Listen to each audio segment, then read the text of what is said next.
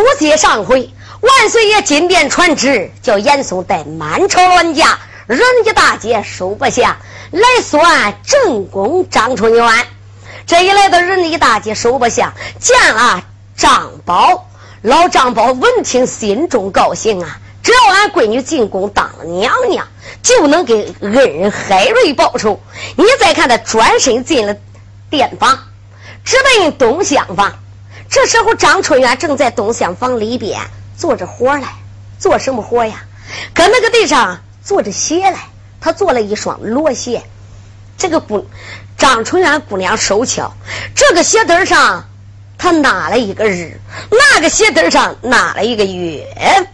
这个鞋帮上绣个龙，那个鞋帮绣个凤。这个鞋叫日月龙凤罗鞋。哪位说他给谁做的？他给海瑞做的，因为张春元一看海瑞呀，这几个月的病情虽然好转了，可是看他这个鞋呢也穿破旧了，所以姑娘啊就给海瑞做了一双龙凤罗鞋。这一只鞋底鞋帮合在一起去了，这这一只呢鞋帮还没拿好呢，他正坐着，张老二来了，哎呀女儿不要做活了，女儿呀咱拽了。你是娘娘，恁爹我是皇亲国丈呀。张春元说：“俺爹呀，你老人家是不是发烧的说胡话？大白天说梦话是不是啊？爹爹呀，咱家那么穷，女儿我怎么能是娘娘？你还是什么皇亲国丈？哎，丫头啊，你爹我可不是跟你说笑话。你看看，你看看，你看看咱店房外边那万岁爷。”凤年都给拉来了呀！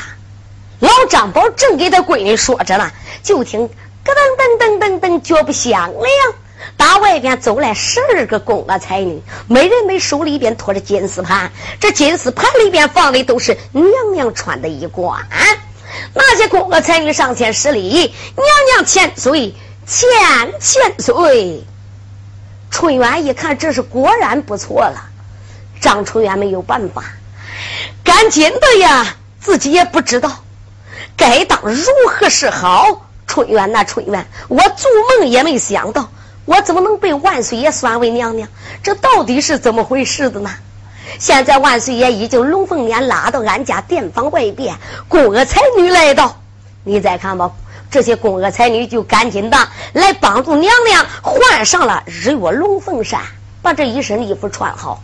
张春元赶紧就把罗鞋拿过来了，把罗鞋拿过，赶紧的直奔上房来见海瑞，来给海瑞海安海能三人辞别。这时海瑞也知道了，海瑞一见娘的张春元，赶紧跪倒就施礼。谁知道张娘娘也跪倒在地，恩公在上，恕我一礼呀！可把海瑞给吓死了。哎呀呀，娘娘千千岁，你折杀我了！海瑞，我已经知道了，你被万岁爷封为正宫娘娘，你是万岁爷应梦的贤妃呀！你快快的起来，你跪着我，俺家担当不起。我的恩公啊，在张家殿房，我就是张春元。虽然说万岁爷封我做娘娘，我还没上八宝金殿，你就是我的恩公，大哥呀！来来来，这一双罗鞋呀，我打算给你做好。看样是做不好了，这一只留给你，你拿着，你把它收藏好。另外那一只，我要带到公园里边，做好之后派人呐给你送出来。你要等着我。张春元姑娘虽然话没说完，那意思就是说你还得等着吧。只要张春元我进宫当了娘娘，我一定替你海瑞喊冤，叫万岁爷。给你明冤昭锁，八宝金殿上单考你海瑞，这是正宫娘娘心里边的话，我就不必多表。把罗鞋这一只给了海瑞，另一只罗鞋娘娘包好之后，叫宫娥才女给他带着，又辞别二老爹娘。俺不必多说，他辞别二老爹娘，由宫娥才女扶着他上了丹凤撵。老奸贼严嵩安排张宝，哎呀呀，太师爷，你就等着吧。上八宝金殿奏明天子，马上嘛就接你上金殿去享福去了，你就等着吧。严嵩赶紧的，大轿里边坐稳，传下了大令，带领着人马前呼后拥，这些军兵保护着娘娘千岁凤驾。咱也不必多说，拐弯抹角到了哪里？武朝门。严嵩下了八抬大轿，走上了八宝金殿，参拜武皇万岁，万万万岁！老臣交旨回来了。明王嘉靖说道一声：“老爱卿。”你回来了，我来问问你，你家娘娘千岁算来还是没有啊？严嵩说道：“主公万岁呀，我家娘娘千岁已在武朝门外候等主公你的圣旨了。”万岁闻听，满心欢喜，他龙爪抓旨意往下一摔，丁知官传顾家圣旨，算你家正宫娘娘上殿见那君。丁知官接过了旨，倒退八步下了八宝殿，屋门外宣读圣旨。张春元去念了一遍，待我一声，哀家遵呀旨了。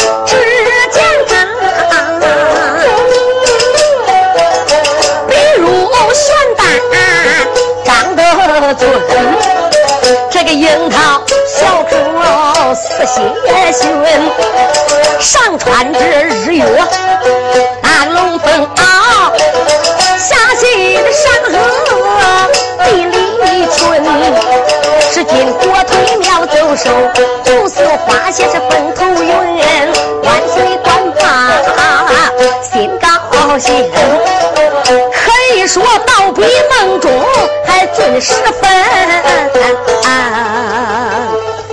皇上一看张春元呐，心里边满心眼的高兴，为啥？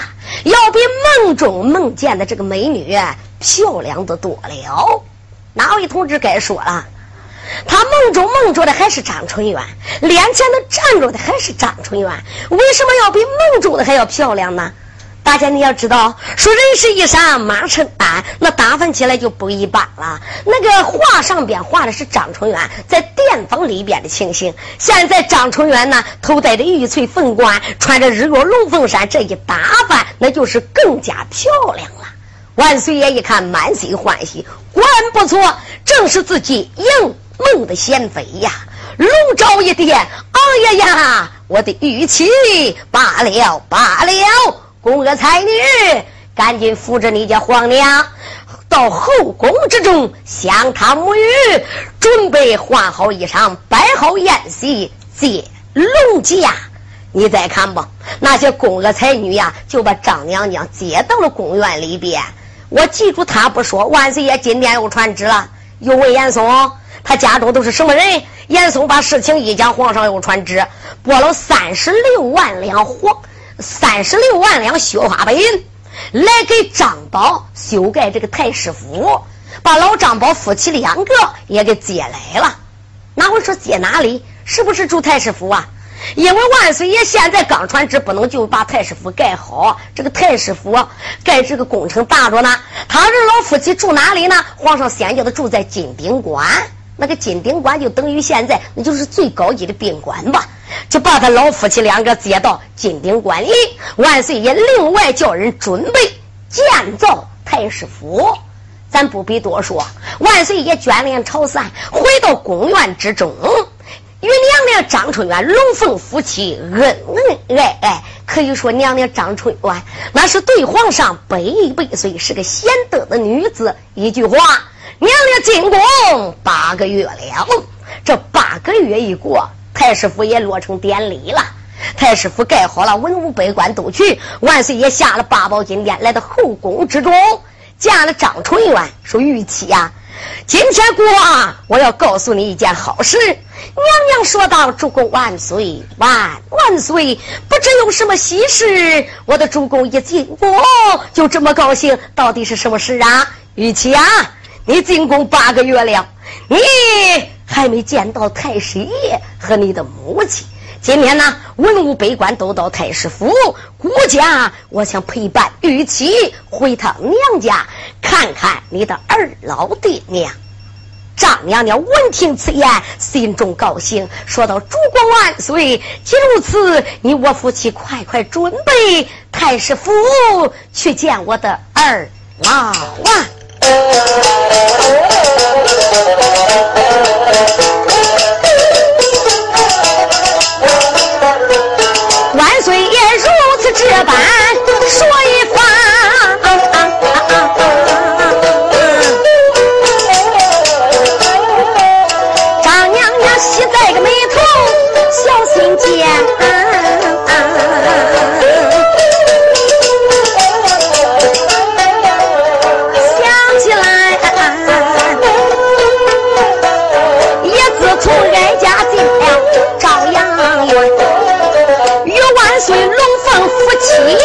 恩如山，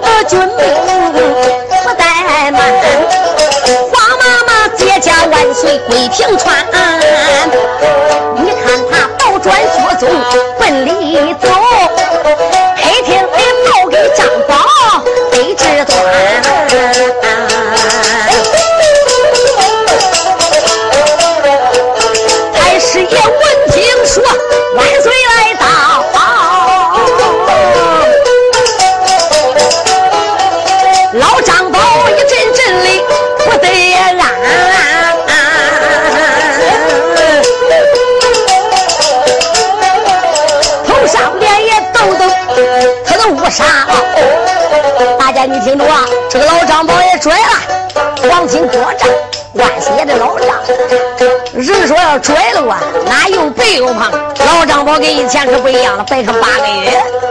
你看他头上整针不纱帽，身上穿上了蟒袍衫，腰里边也系。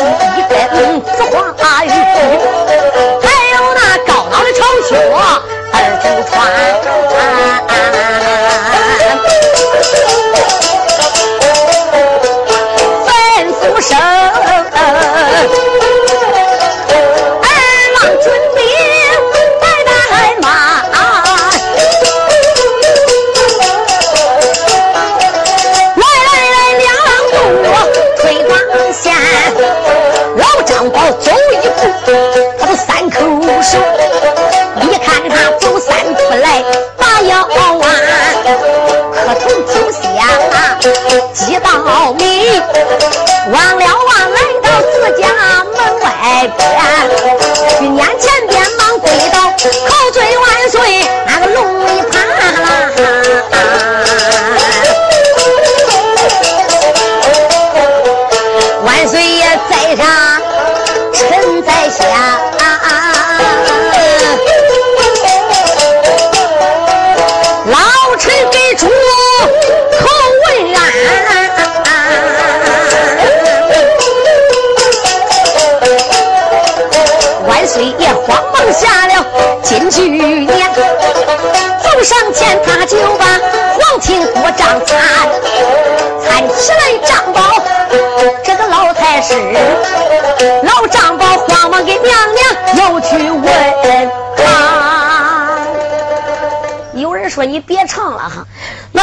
宝给娘娘还得磕头啊，那是他闺女呀。大家你要记住啊，就是他闺女，他也得磕头。这叫天大地大，君王大。当皇上的老岳父，哪一条都好。你要论地位，那个朝纲里边，那娶了万岁爷都说皇亲了。就这一条下贱，为啥？就他闺女，他也得去给磕头。所以张宝赶紧的又来给自己女儿磕头施礼。哎呀呀，娘娘千岁千千岁，老臣接驾娘娘。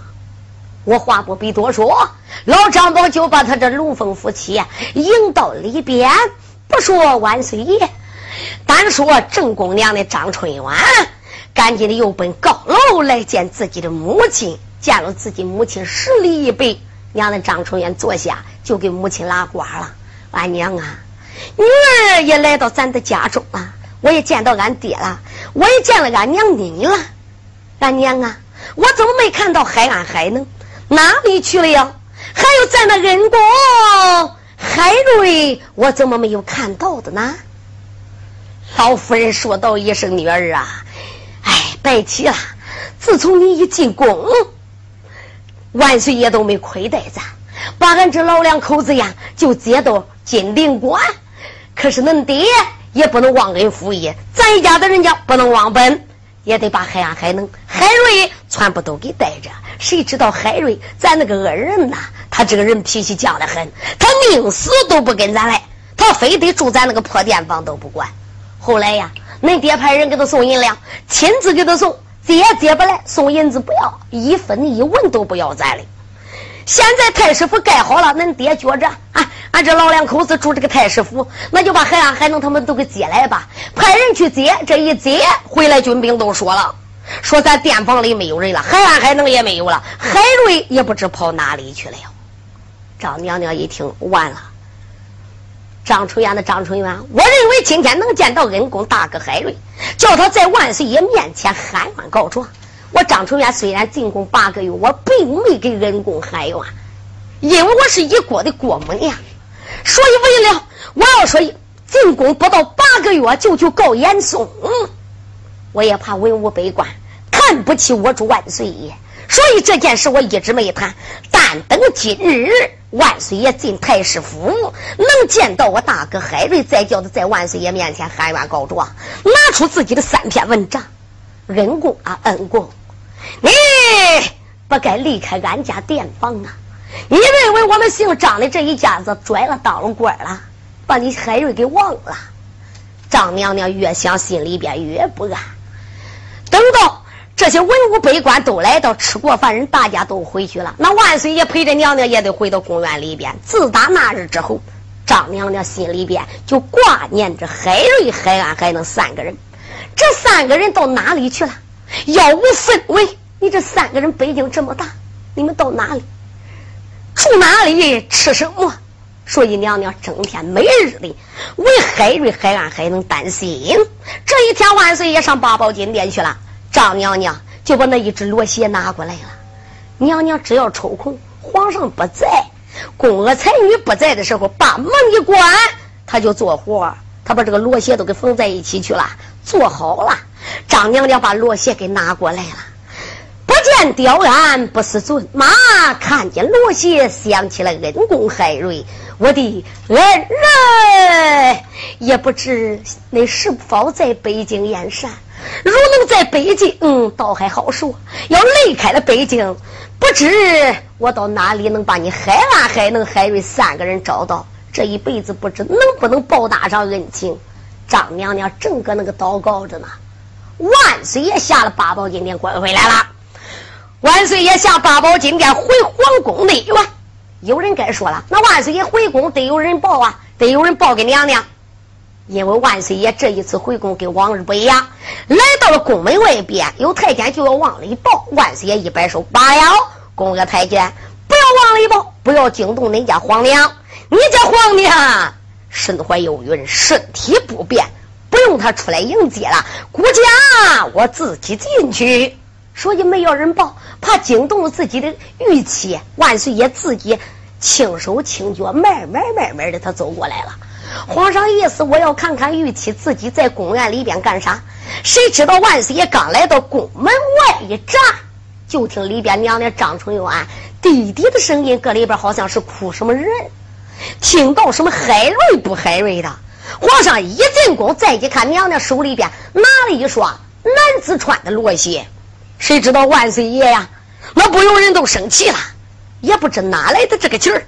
你再看他用龙爪一点，我把你个奸妃，自打进宫八个月了，国家待你哪点有错？你怎么在公园里边背着我，还盼着别人？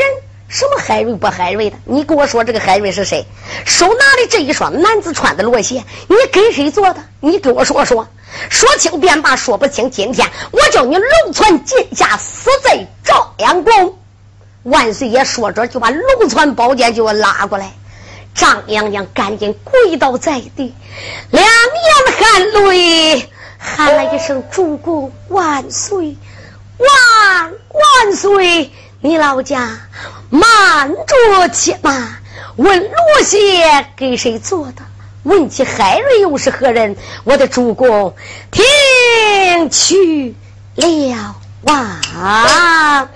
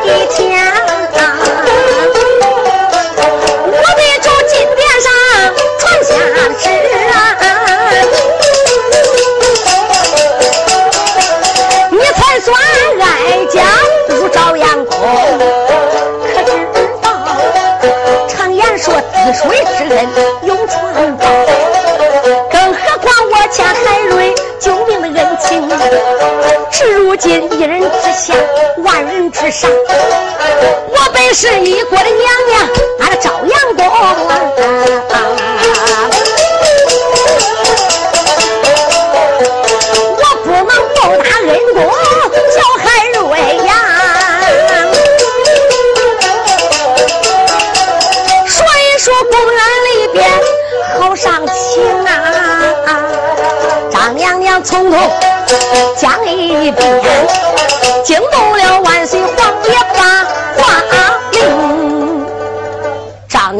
说着说着，就把来龙去脉一说。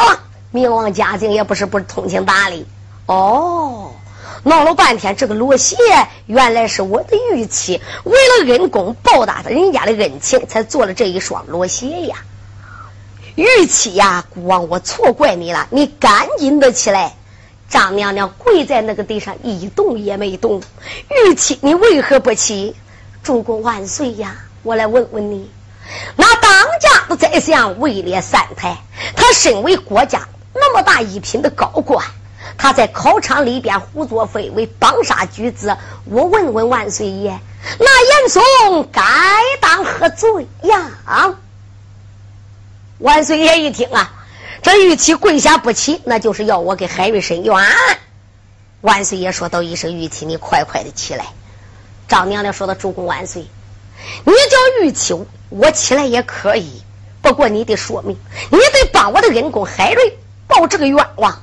主公万岁，你身为一国之君，那八宝金殿上，你为什么中间不分呢？这个严嵩，他按国家法律，你说他可有罪的呢？”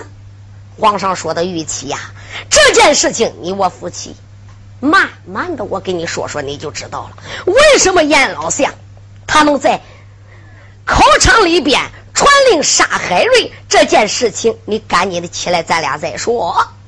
万岁爷说玉器呀，你要叫我报答海瑞的恩情可以，加封海瑞官职也可以。你要说替海瑞喊冤，叫我杀严老四呀，国王我做不到。张娘娘说的万岁呀，那你为什么做不到的呢？万岁说的玉器这件事情，你听孤王，我从头对你讲。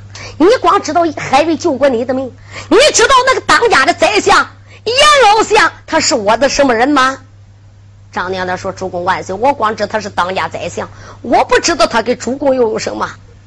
玉器呀，你可不知道，他是我路跑老亚父，他是我的恩师啊，没有他。”就没有孤家寡人呀？有的书友该问了：到底严嵩跟皇上是怎么一回事儿的呢？为什么严嵩的官职那么大的呢？说书不说明，都钝刀杀人。今天我就把严嵩跟皇上到底是啥关系？严嵩这个官哪来的？为什么八宝金殿能一手遮天？咱要把严嵩，就得打皇上身上说起，就得说这个嘉靖。嘉靖是大明朝十二代，是朱洪武十二代的玄孙呐。他家爹爹就是正德老主大明家十一代皇上，大家都知道正德无儿方家境，还是在正德老主三十多岁的时候啊，他出了宫院，到了山西梅陇镇，谁知道他这一住店，住个龙凤客店，有一个姑娘叫李凤姐，搁那个卖酒。皇上是个风流皇帝，一看这个凤姐长得漂亮，就跟李凤姐勾搭上了。过了四十多天，皇上要走了。李凤姐拉着不让走，还不知道他是皇上，皇上没给他透露身份。李凤姐一问，他就说我是北京，我姓朱，我叫朱先生。李凤姐就说了：“先生，你要走了。虽然说我们两个不是夫妻，可也有夫妻之实。你走了，我问问你，你什么时候来接我的呢？咱是夫妻了，我得等着你呀。”万岁爷咋想的呀？只要回到北京燕山，哎，一道圣旨把凤姐接到北京享福去。所以说，老主爷正得就跟李凤姐说话，说：“呃，凤姐，你等着我吧。来，哎，三个月我不成，我都派人来接你了。我搁北京城呢，那是最有钱的，我是故意店大老板。”说着话。手脖上边的手镯就都抹掉一只，皇上带一对手镯叫龙凤鸳鸯紫金镯，把这一只抹下来给了李凤姐了。凤姐呀，你把这只手镯留着，哎，但等着到了北京，我们夫妻再见面。李凤姐把手镯就留着了。万岁爷正得老主走了，回到了北京燕山。大家你想想，他这一到北京，那国家大事问不完。要说美女，那皇上面前的可不缺三宫六院七十二妃，他把李凤姐给忘了。这把李凤姐扔到九霄云外去了。他忘了李凤姐不要紧，可那李凤姐忘不了皇上了。为什么？李凤姐沾染龙恩，身怀龙子。万岁，她怀了万岁爷的儿子了。谁知道哈是？她这一怀孕不要紧。李凤姐有个哥哥，叫李，他这个哥呀叫李龙，有点半半调调的。谁知道他哥出去做生意，拐回来了。他从小爹妈死了，跟着哥嫂过。他哥一拐过来一看，一看他妹妹这不对劲儿，为啥怀孕了？一看就能看出来，就找他媳妇说了：“哎，我问问你，我这那么长时间不在家，俺妹妹我交给你了，俺妹妹到底得啥病？这肚子咋那么大？”他嫂子就说了：“，你个傻种啊！你妹妹是怀孕了，那能是害病啊？”他哥一听可不得了了，他可把我脸给丢尽了。你去给他说。上吊也行，喝药也行。他要是不死，我也得拿个钢刀把头给他割掉。嫂子没有办法，到了东楼上面见李凤姐，把事情一说，打了一个包袱，装上银两。我的妹妹呀，你赶紧的走吧，你要不走，你哥得杀了你。李凤姐不给包袱一连，就离开了自己的家了。他就走在乡下，走哪里住哪里，哪个没有好人呢？有一个老大娘就把他收下来了。谁知道过了十月一满。也就是十二代家境龙羔子出世了，他这一出世不要紧，李凤姐原打算生下了孩子，别管男孩女孩都不要了。谁知道哈？不见孩子不心疼，他一看抱到怀里边，一看自己的儿子吃的肥头大耳朵，舍不得搬了。李凤姐一想，俺就这样过吧。大家听着，李凤姐大姑娘没出嫁就带了孩子过了，这儿子饿了尿了。这水布谁给他洗？自己洗。没满月就到河边去洗水布，正洗着嘞，就听大道上边脚步响亮，毛竹挂摆一下，算卦，算卦。哪位说算卦之人是谁？他就是严嵩严介喜。有人说严嵩家是哪里的？严嵩老家是山西汾邑，后来移居到河南项城。哪有人活起唱说？还说严嵩又是文的不管提杯，有啥？可是俺要唱严嵩呢，这个人是个才子啊！严嵩满腹才华，自幼而北京燕山去赶考，谁知道受了太监刘金排挤，没有做上官。严嵩后来到了安南八国去赶考，安南国他走到就当了安南的总状元了，他中了安南状元。搁安南住三年，严嵩开始也不坏。严嵩一想，我是中国人，我何必保着外国人呢？哎。状元我也不做了，我还回我自己的家乡吧。他离开了安南，又回到老家。严嵩考虑来考虑去，自己这个种地怪亏得慌，干啥呢？自己有学问，会看蚂蚁相书，后来六十四卦又学算卦去了。大家你听着哈，严嵩都开始算卦了。这一算卦咋那么巧？这就叫无巧不成书，他就碰见李凤姐。李凤姐一听有算卦的。凤姐心里想：我命好苦，我不如找算卦先生算算，算算俺孩儿的爹什么时候来接我。他就来找严嵩算卦。严嵩一看李凤姐这个长相，再看李凤姐手脖上戴的这只手镯，严嵩心里想：你别看这个大姐不是一般的人了，最起码她是北京燕山万岁爷家的人。那我说严嵩咋知道？严嵩搁安南当了三年状元。李凤姐手上戴的这只手镯是安南八国之宝，安南国进宝进来的，进给老主正对的。说严嵩见过这个龙凤鸳鸯紫金镯，是安南之宝，传安南传国宝送到中国的。因为安南为下每年都得纳贡进宝。严嵩一看这个手镯怎么能落到这个大姐手里边？这个大姐肯定有来历的。严嵩就说：“好吧，那你算卦。”李凤姐可能不说，把实话一讲，算啥？就是算她丈夫的事情。她丈夫又是北京姓朱，搁北京城最有钱了，有什么贵店大老板，临走了给她一只手镯，他还带一对儿嘞。严嵩心里想：你别，你这个李凤姐的丈夫别再是北京燕山的万岁爷吧？哈，你别看哈。他肯定是万岁爷的情人呐！如果万岁爷要想起来他接到北京燕山，他就拽了。你别看现在他倒霉了，严嵩我要能拉他一把，要能拉他娘儿两个一把，说不定后来严嵩我就从他娘儿两个身上我还能得光来。所以说这个老贼子到处算卦，他不立这一派了。算卦生吃俭，用生出来钱他送给李凤姐，他给李凤姐。又给李凤姐的儿子，也就是十二代嘉靖，他给李凤姐的儿子起名叫李梦龙，就连嘉靖的小名都是严嵩给起的。后来李梦龙长到七岁了，严嵩不也不算挂了，都开学馆了。开学馆干啥？重点培养李梦龙读书认字。七岁教他读书，十五岁严嵩就把五经四书全部都教给他完了。谁知道李梦龙聪明过人，五经四书报了本了。严嵩给他虚报十八岁北京去赶考，走到当了七名的进士。严嵩听说自己徒弟北京得官，赶紧到北京去找去吧。这一到北京，李梦龙上任到河南巩县做县太爷去了。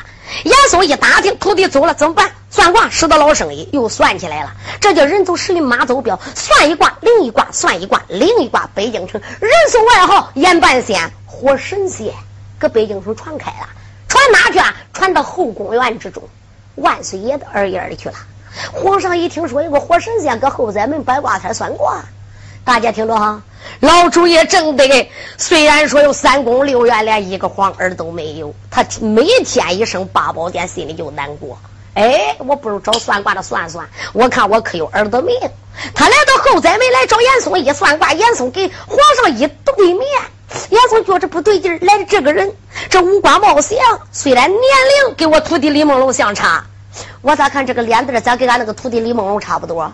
我别再给俺徒弟找着爹了吧。严嵩虽说没说话，皇上就来意说明了：先生，听说你是个活神仙，虽然万岁也没穿，没戴朝服，他穿的青衣小帽，老百姓打扮，他低声就给严嵩说了：“你别当我是老百姓，我就是当今万岁正德老主。”我来找你算卦，你给我算好，你可不用那个江湖那一套拿给来骗我。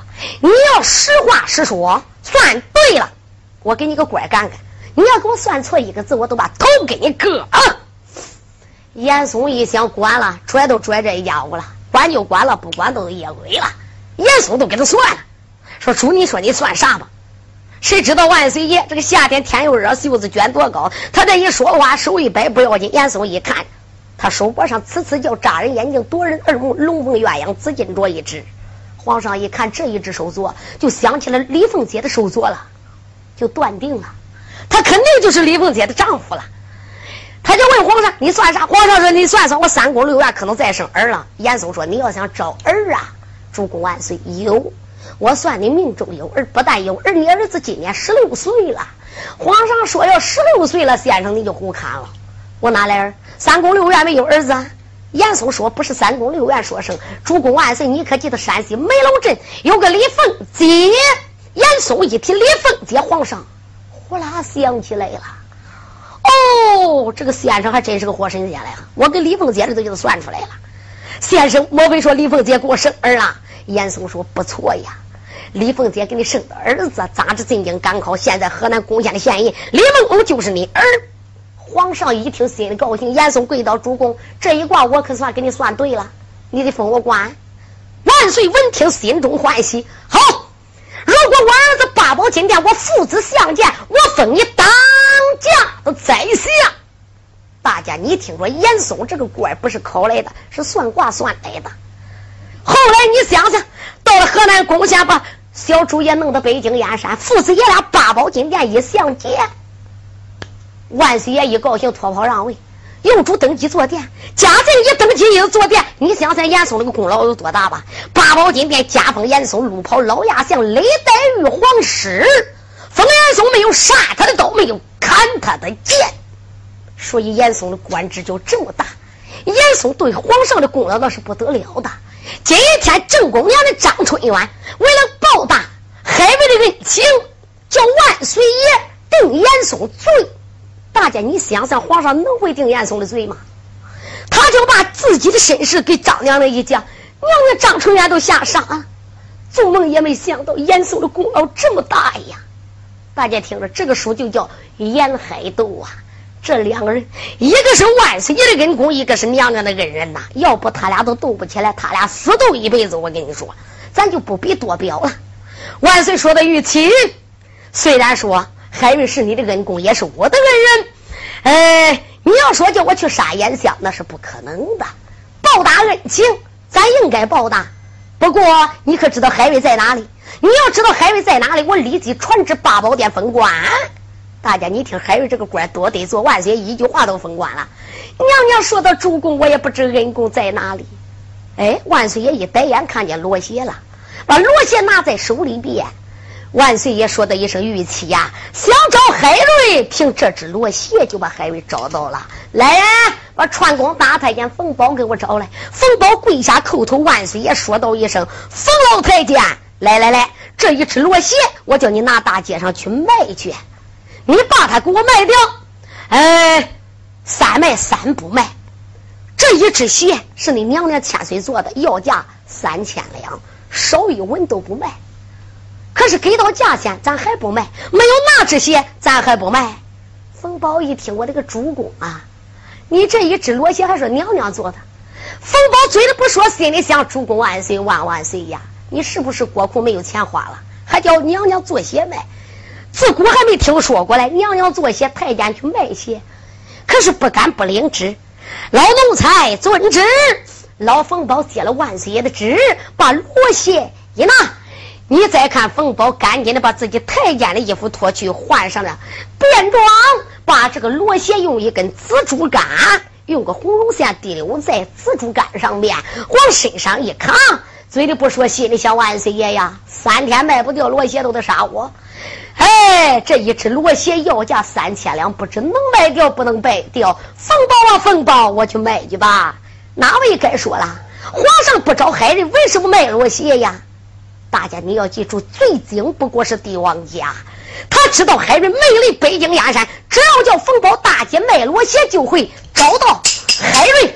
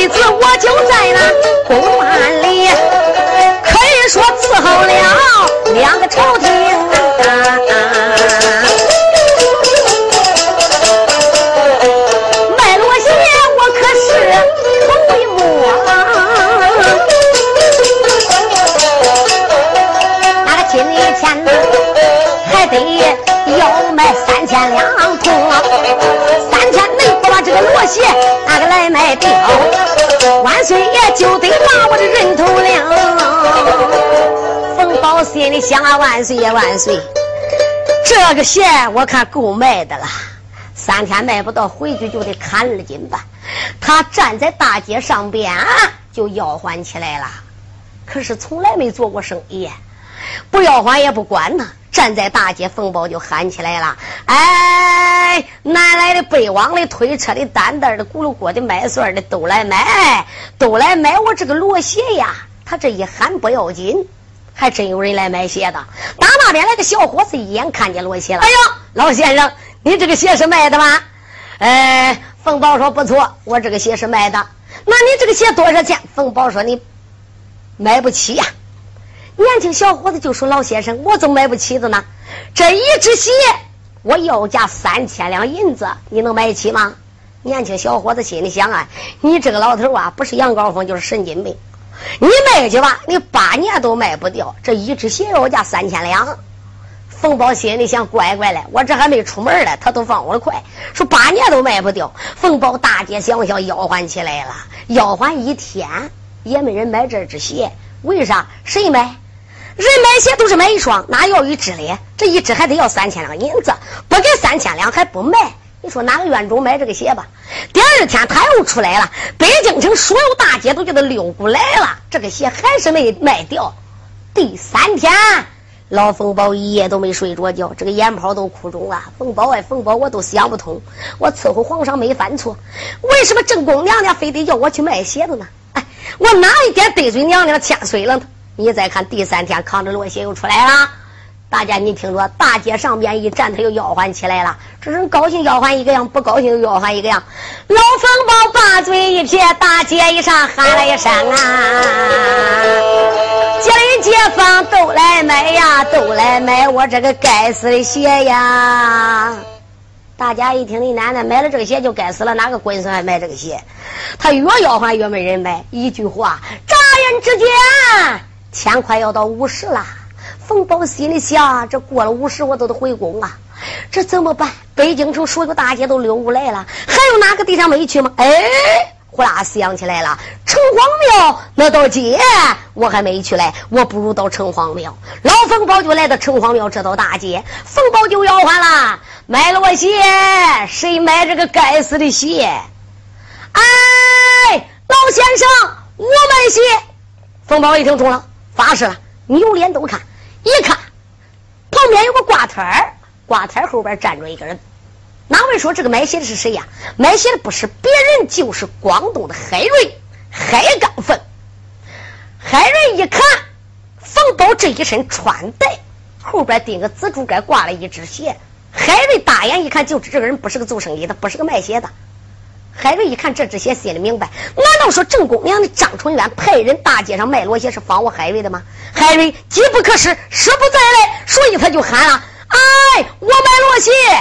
老冯宝过来了，管了，发誓了，你要再卖不掉，我都活不上了。他一看，呃，冯宝心里想：完了，这个人是个穷酸瓜的，能有多少钱呢？呃，先生，算了吧，你也买不起呀。海瑞说道一声。你怎么能知道我买不起的呢？这一只鞋我要价三千两。海瑞说不多不多，别说三千两，六千两，你这个鞋我都买了。他越便宜我越不要，他越贵我越要。冯宝心里想：乖乖了，今天真碰见个买家了啊。我告诉你吧，年轻人，算卦的，你就是六千两，这个鞋我都不卖。海瑞说：“你咋不卖？不卖？那为什么不卖？”你有那一只吗？你要有那一只，给我这一只配上一双，我就卖。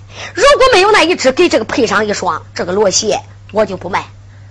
海瑞就笑了，你看，你这个老头是不是神经病？你看我长几只脚，几条腿？我这两只脚，我要你一只鞋，我怎么穿？我当然有那一只了。冯宝说：“你拿出来，我看看。”海瑞赶紧的打开了包袱，拿出了这一只，两只罗鞋合在一起，把灯一翻，哟。冯宝一看，还真是一双，一模一样，一般般大。这个有个日，这个有个月，这个鞋帮上有个龙，那个鞋帮有个凤，人若龙凤罗鞋一对。冯宝一看，真是娘娘做的，关了。冯宝一高兴，罗鞋一般，转身就跑啊！这回我见万岁爷交旨去吧。还是说慢着，老先生，你的鞋搬这个了，你还没要银子呢。冯宝说。不要钱了，送给你了。好一声串宫太监送公公啊！卖了我鞋，卖了我鞋，碰见个海刚风。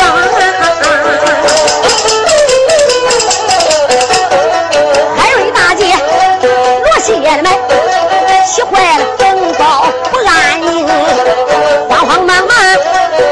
前走，一心心出见万岁的盘罗，封包他七八万岁见。国务院一礼要说明，万岁皇爷他要出了朝阳院，要放海瑞大街中，万岁要把海瑞请下回蜀中。